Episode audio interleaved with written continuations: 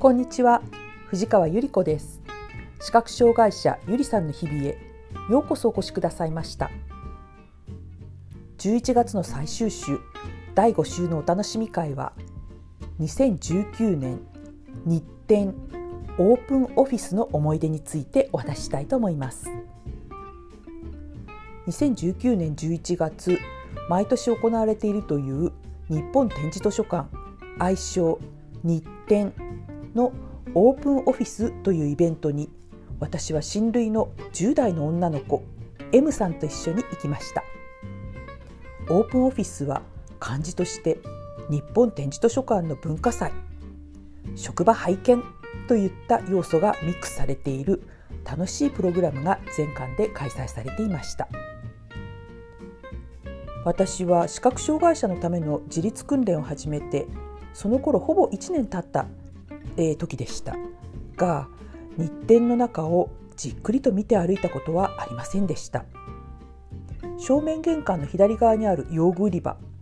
自立支援室お手洗いそして本館3階にある自動販売機とソファーがあるロビーしか行っていませんでした。というか行けませんでした。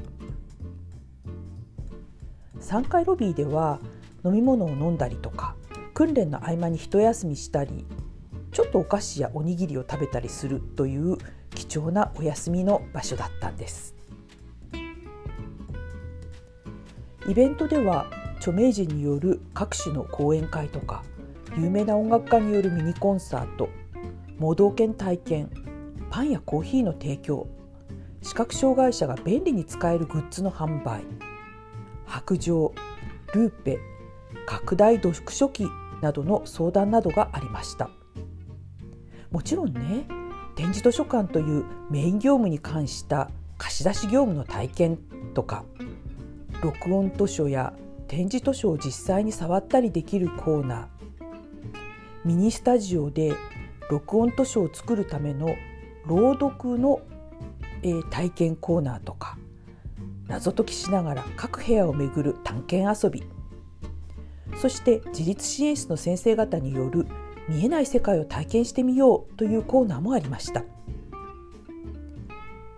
見えなくするというとアイマスクいわゆる目隠しをすることになりますが見えにくいという体験はなかなかできませんね。紙でできた特殊なメガネみたいなものを装着して視野が狭い感じとかぼんやりしか見えない感じとかを体験できたんです。10代の M さんは目隠ししてお金を触って当ててみたり歩行訓練士の先生による手引きのミニレクチャーを受けたりして楽しんでいました。展示の体験コーナーでは実際に展示を打って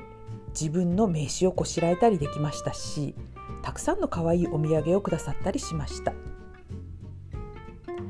私は日展にこんなにたくさんの職員の方がそれぞれの持ち場で私たち視覚障害者のためにお仕事をしてくださっていることを知ることができて本当にありがたいことだなと思いました。その日はたくさんの一般の方々もいらしていて日展は有名なのだなとも思いました。M さんは一日中日展を見学して本当に楽しんでくれて私も嬉しかったです。特に歩行訓練士の先生から手引きのレクチャーを受けた後すぐに早速私をしっかりとサポートする気遣いをしてくれました。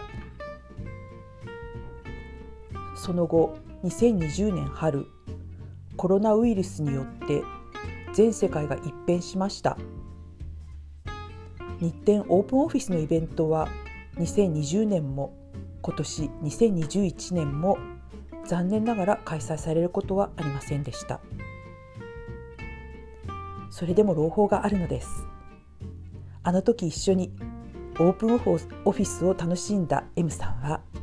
この夏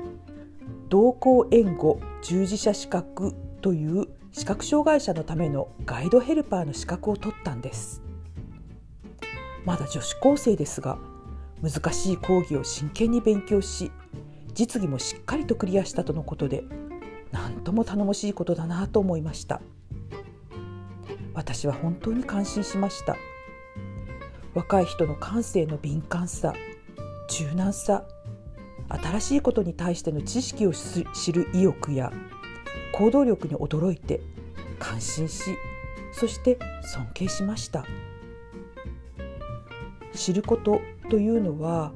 行動への一歩を踏み出す原動力になるということを私は女子高生の軽やかな行動を通して深く教えられました。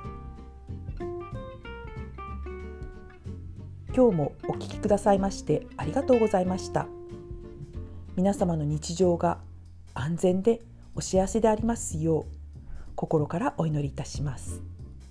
ではまた次回。